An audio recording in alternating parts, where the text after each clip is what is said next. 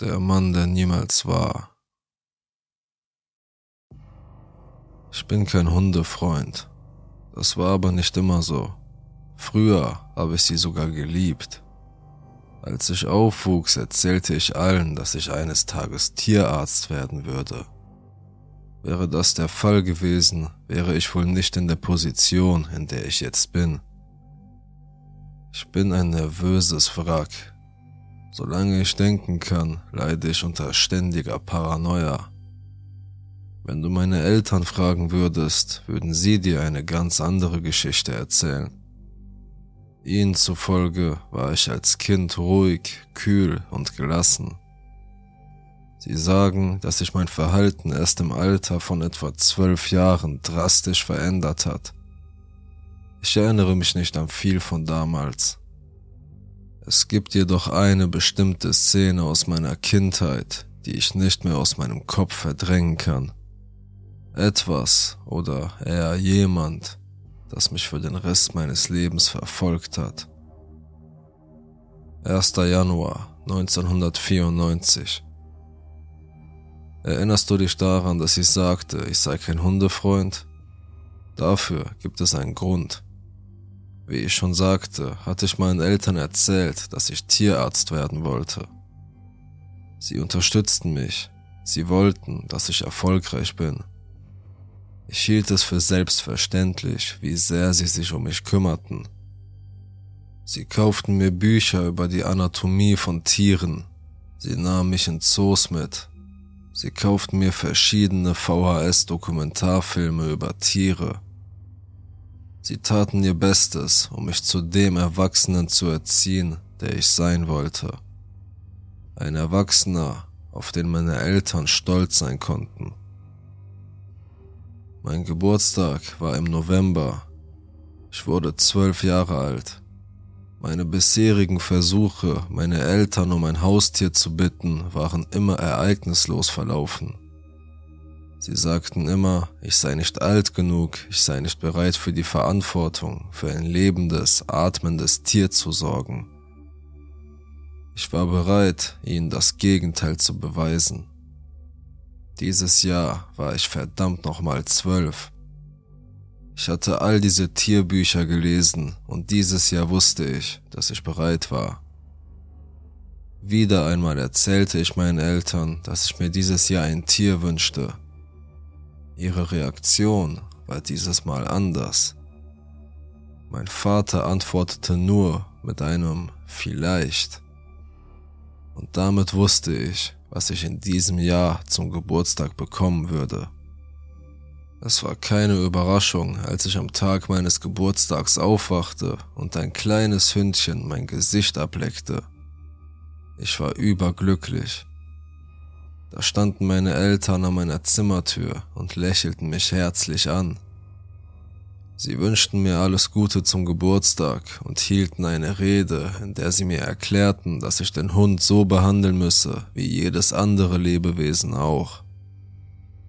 Sie versorgten mich mit Hundefutter, Näpfen und einer Leine. In diesem Moment war ich so glücklich wie noch nie in meinem Leben. Dieser Hund war mein bester Freund. Die Zeit, die ich mit dem Hund verbrachte, war großartig. Ich war ein Einzelkind, ich wurde zu Hause unterrichtet. Ich hatte nie wirklich die Möglichkeit, mit Menschen in meinem Alter zu interagieren. Nicht, dass ich damit ein Problem gehabt hätte. Mein Hund, den ich Theo nannte, hatte im Laufe eines Monats eine feste Bindung zu mir aufgebaut. Wir verhielten uns so, wie es jedes andere Kind mit seinem Hund tun würde. Wir gingen spazieren, wir spielten zusammen, ich badete ihn, fütterte ihn und versuchte, ihn so gut wie möglich zu erziehen, so wie es meine Eltern für mich getan hatten. Unnötig zu sagen, dass meine Eltern beeindruckt waren. Ihre Meinung über mich änderte sich bald. Es war der 1. Januar der Beginn eines neuen Jahres und ein neuer Anfang für mich. Ich wachte gegen 10 Uhr auf, ein später Start für mich. Ich hatte es noch nie bis Mitternacht an Silvester geschafft.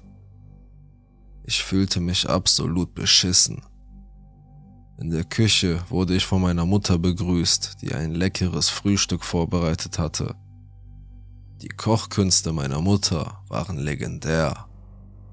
Als ich mich an den Esstisch setzte, um zu frühstücken, begrüßte mich Theo unter dem Tisch und setzte sich zu meinen Füßen. Ich steckte ihm ein Stück Speck zu. Er war erfreut. Mein Frühstück wurde abgekürzt. Eine meiner Aufgaben war es, jeden Tag die Post zu holen. Sobald ich das vertraute Geräusch des Postwagens hörte, sprang ich von meinem Stuhl auf. In einer meiner Tierdokumentationen lernte ich etwas über Ivan Pavlov und seine Hunde. Komisch, dass ich nicht wusste, dass ich darauf konditioniert war, auf das Geräusch des Lastwagens auf eine bestimmte Weise zu reagieren. Ich war noch müde von der letzten Nacht. Ich tastete mich zur Eingangstür vor, doch ich war nicht besonders aufmerksam. Als ich die Tür öffnete, rannte Theo los, so schnell er konnte. Ich konnte nicht verarbeiten, was gerade passiert war. So etwas hatte er noch nie getan. Ich sammelte meine Gedanken und beschloss, ihm nachzulaufen. Ich schnappte mir meine Jacke von der Garderobe und rannte nach draußen. Sobald ich einen Fuß auf meine Veranda setzte, erstarrte ich. Theo war noch nicht weit gekommen. Er hatte nicht einmal den Vorgarten verlassen. Der Ausgang des Gartens war von einem Mann versperrt. Das war das erste Mal, dass ich ihn sah. Der Mann schaute mich direkt an. Er hat nicht geblinzelt. Ich wusste nicht, was ich tun oder wie ich mich fühlen sollte. Zuerst war ich dankbar. Er war das Einzige, was zwischen Theo und dem Rest der Welt stand. Er sagte nichts. Theo schaute zu ihm auf. Er wedelte mit dem Schwanz, er hechelte. Es war, als ob der Mann nicht bemerkte, dass der Hund da war.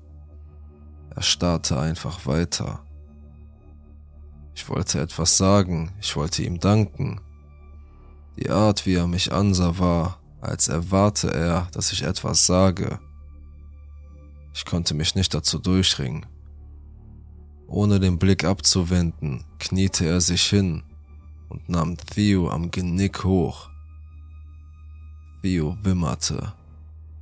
Ich wollte ihm sagen, er solle meinen Hund absetzen, aber ich konnte es wieder nicht. Mir fielen einfach keine passenden Worte ein. Mein Verstand war völlig durcheinander. Ich konnte mich nicht bewegen und ich konnte nicht klar denken. Alles, was ich tun konnte, war zusehen. Der Mann griff in seine Tasche, zog ein Messer heraus und schnitt dem Hund mit einer schnellen Bewegung die Kehle durch. Blut spritzte auf den schneebedeckten Boden. Er hielt den Hund einige Sekunden lang in der Luft und ließ das Blut von Theo eine Pfütze unter ihm bilden. Dann ließ der Mann einfach los. Theo fiel mit einem leichten Knirschen auf den geröteten Schnee. Wieder wich der Blick des Mannes nicht von mir. Er ließ das Messer auf den Boden fallen und ging einfach weiter. Erst als er völlig außer Sichtweite war, konnte ich mich wieder bewegen. Ich ging zu Theos verstümmeltem Leichnam hinüber und stellte mich über ihn. Ich wollte weinen, konnte aber keine einzige Träne vergießen. Meine Mutter kam aus dem Haus und fragte sich sicher, warum die Post so lange brauchte. Ich kann es ja nicht verdenken, dass sie schrie. Sie sah mich über der verstümmelten Leiche von Theo stehen, das Messer auf dem Boden man musste kein Genie sein, um zwei und zwei zusammenzuzählen. Die Szene beschrieb sich selbst. In den folgenden Monaten hatten mich meine Eltern gezwungen, einen Psychiater aufzusuchen. Auf die Frage, warum ich Theo getötet hatte, versuchte ich ihm zu sagen, dass ich es nicht war. Ich versuchte mein Bestes, ihm von dem Mann zu erzählen. Ich merkte, dass er es mir nicht abnahm. Na gut, sagte der Therapeut mit suffisantem Tonfall. Erzähl mir, wie dieser Mann aussah. In diesem Moment wurde mir klar, dass ich ihn nicht beschreiben konnte. Es ist nicht so, dass ich mich nicht an sein Gesicht erinnern könnte.